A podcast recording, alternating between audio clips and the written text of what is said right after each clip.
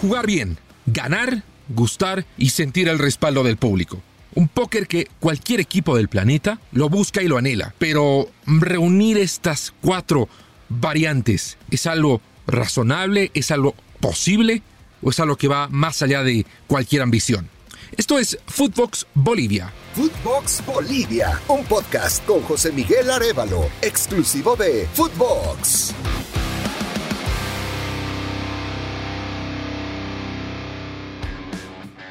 Los saluda José Miguel Arevalo y hoy vamos a hablar de Strongest y lo que está atravesando y el sentir de sus propios jugadores. Hay que recordar que Strongest es una institución con una identidad muy particular, con una historia muy grande. Es el segundo equipo eh, más antiguo en la historia del fútbol boliviano, que todavía está en vigencia. Es el equipo, el club boliviano con más historia fuera del deporte. ¿no? Tiene mucho que ver en situaciones bélicas que ha atravesado Bolivia, en accidentes, tragedias enormes, muy compenetrado con sus hinchas, y es quizás uno de los clubes con más historia extradeportiva en el mundo. Y con tanta historia, ¿no? 114 años, obviamente ha cosechado una importante base de fanáticos. Es uno de los clubes más populares de Bolivia. No solo en La Paz, donde va a jugar Strongest, en Cochabamba, en Santa Cruz, en Sucre, en Oruro, en Potosí, en Tarija, cuando le tocó jugar en, Cobija o en Trinidad, tenía hinchas locales. Eso es innegable. Y obviamente, no solo es eh, eh, a través de más de 100 años que cosecharía hinchas, sino también en base a muchos títulos, a muchos éxitos, en base a muchas proezas deportivas. Y la actualidad de Strongest no es eh, contraria o no es eh, opuesta a lo que le marca su historia. Eh, es un equipo que en este momento es líder en su serie, que está en la Copa Libertadores de América en la fase de grupos, de la que todavía no ha resignado chances de clasificar siquiera a la Copa Sudamericana, ¿no? Como tercer clasificado en sus series, un objetivo más o menos eh, interesante que se ha planteado el, equipo, por supuesto. Clasificar a la siguiente ronda sería todavía mucho más importante. Pero con todo esto explicado, hay un rechazo o resistencia o incomodidad de lo que aparenta ser un sector de la hinchada para con Strongest. Porque en números que vamos a revisar, Strongest gana. La pregunta es, ¿gusta? Convence? Y aquí es donde vamos a encontrar respuestas que son un poco eh, discordantes al momento que atraviesa el club deportivamente. Y es que han habido muchos comentarios en redes sociales que han mostrado críticas o inconformidad con lo que hace el equipo dirigido por Cristian Leonel Díaz. ¿Por qué habría de darle importancia una institución a, las redes sociales, bueno, de entrada no debería. Un equipo, institución, organización, lo que fuera, que tiene claros los objetivos, que se ha marcado acciones para cumplir esos objetivos y que está siguiendo esas acciones con un control constante, con una evaluación de, de, la misma, con una revisión de los resultados y de las propias acciones, pues no debería verse influenciado por opiniones que no están en la interna que no conocen el día a día, que no conocen los objetivos estratégicos o que siquiera no participan en la toma de decisiones o en la inversión del club. Pero da la situación que Strongest siempre eh, ha recabado opiniones de las redes sociales sin hacer un ejercicio muy mm, estratégico de filtro o de gatekeeping en las noticias o en los comentarios o en los posteos que leen. Y eso lo ha dicho varias veces su presidente Ronald Crespo. De hecho, el antecesor de Cristian Díaz eh, fue cesado por presión de las redes sociales. Y así lo dijo el presidente en su momento. Entonces, tenemos que entender que más allá de la validez de, de esas opiniones, siempre va a ser un factor de consideración, al menos en esta dirigencia. Y esto, por supuesto, cuando la cabeza le presta atención a las redes sociales, es inevitable que el resto de la estructura lo haga. Y de una manera u otra, estos comentarios han llegado a los jugadores que se han visto incómodos. Al menos así lo ha expresado un jugador que es pieza importante en el planteamiento de Cristian Díaz, un refuerzo de esta temporada, seleccionado nacional, como es Fernando El Menona Saucedo, el volante central, que fiel a su estilo, él siempre ha ofrecido declaraciones directas, él ha sido transparente en, en sus criterios y le mandó un mensaje a toda la gente, a los perfiles que publican en contra de Strongest, y decía esto que vale la pena rescatarlo. Hay gente que no tiene idea de fútbol que viene a hablar cosas que, que no son, que jamás han jugado un partido o han estado por lo menos en el estadio y eh, que te puedo decir que te da a veces hasta rabia ver eh, de gente que le debe dar hasta vergüenza su imagen y vienen a darnos palo a nosotros. Eh, la única forma de hacerse escuchar es qué sé yo, por un Facebook falso o por alguna cuenta falsa. Entonces, eso hace que haya tendencia. Eh, uno se sorprende, yo me sorprendí al llegar aquí al Club de Strong y ver toda la estructura que tiene, todo es bueno, todo es bonito y cuando uno está afuera solo escucha cosas malas. Aquí a esta institución hay que agrandarla eh, en todos los ámbitos. Yo creo que hay que dejar de escuchar a esa gente que le hace daño a la institución, solamente eh, trabajar para que este club siga ganando cosas y siga agrandándose como lo es hasta el momento. Bueno, ahí se plantea una situación. Por un lado, está el, el, tema de las redes sociales, que bien sabemos, son arma de doble filo.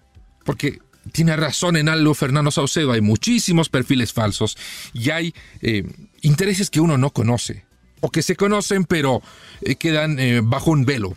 Una situación así, por ejemplo, eh, con matices, sucedió en el Barcelona.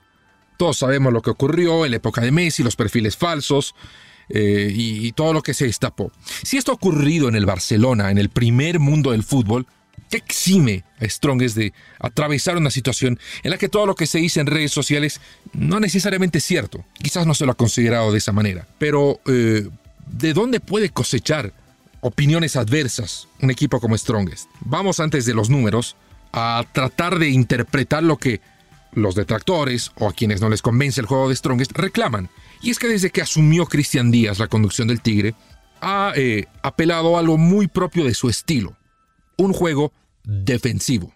Strongest no es un equipo que va a salir a buscar el primero y si lo logra va a salir a buscar el segundo y si lo logra va a buscar el tercero y así. No.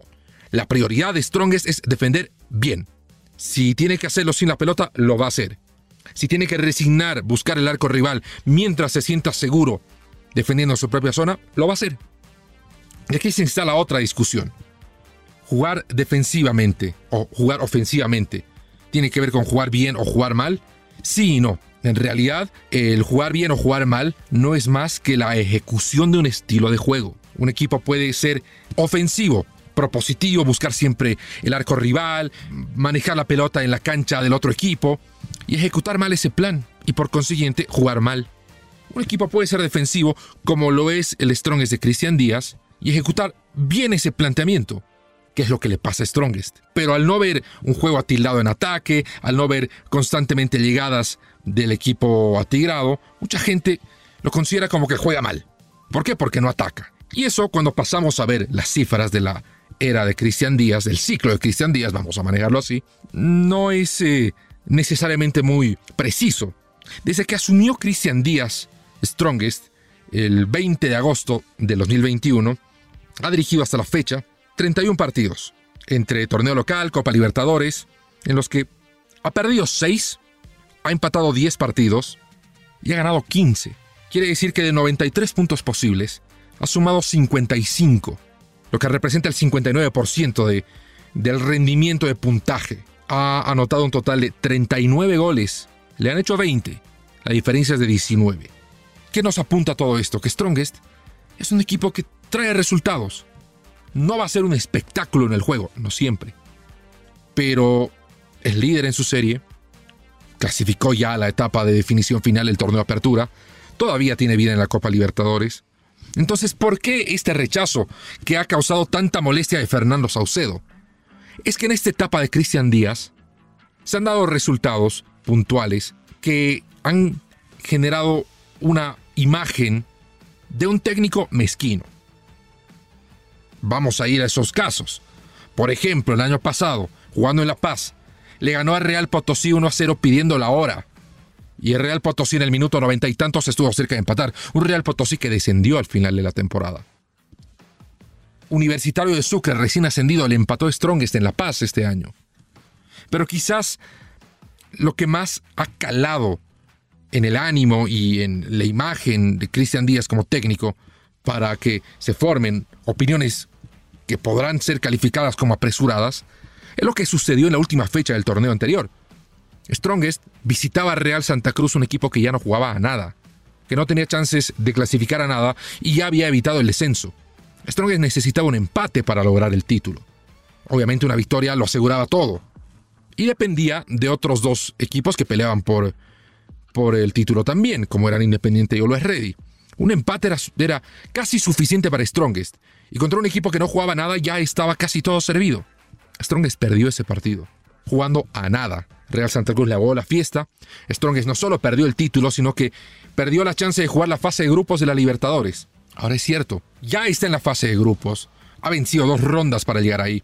Económicamente ha logrado una importante recaudación por la venta de entradas, por los premios económicos. Es decir, salvo la no obtención de un título más, como los otros eh, siete subcampeonatos anteriores que, a los que llegó Strongest, eso es algo insalvable, pero todo lo demás parece, desde lo económico, desde lo deportivo, desde los objetivos del año, que los ha salvado Strongest. Entonces lo que los, los lleva a preguntar, ¿es proporcional la reacción de algún sector de lo, de, de lo que sería la hinchada ante un equipo que puede que no juegue de la manera más vistosa del mundo, que puede que no salga a buscar el partido de Strongest, pero que gana? Es la prueba de que Cristian Díaz va a utilizar esta estrategia hasta que le toque dejar la conducción del, del club. Pronto, a mediano paso, a largo plazo, etc. Le acaba de ganar a Universitario 1 a 0 con un gol de penal, en el que no ofreció nada más. Ojo, Universitario tampoco ofreció nada más. Ninguno fue mejor que el otro. Pero le bastó un gol de penal para llevarse tres puntos, para asegurar su clasificación y esperar al Caracas entre semana por Copa Libertadores. Y esto es una prueba de practicidad. Ahora, ¿qué tan sostenible sea jugar así? La respuesta no la tiene nadie más que el tiempo y lo que vaya a ser Strongest en el futuro. Bueno, mis amigos, es todo el tiempo que tenemos por hoy. Gracias por acompañarme en Footbox. Los invito a escucharnos. Tenemos nuevos episodios todos los lunes y todos los jueves. Pueden seguirme en las redes sociales, en Instagram, en Facebook, en Twitter, como José Miguel Arevalo o JM Arevagol, y además de todo el line-up de podcast que ofrece Footbox. Conmigo será hasta siempre. Footbox Bolivia con José Miguel Arevalo, podcast exclusivo de Footbox.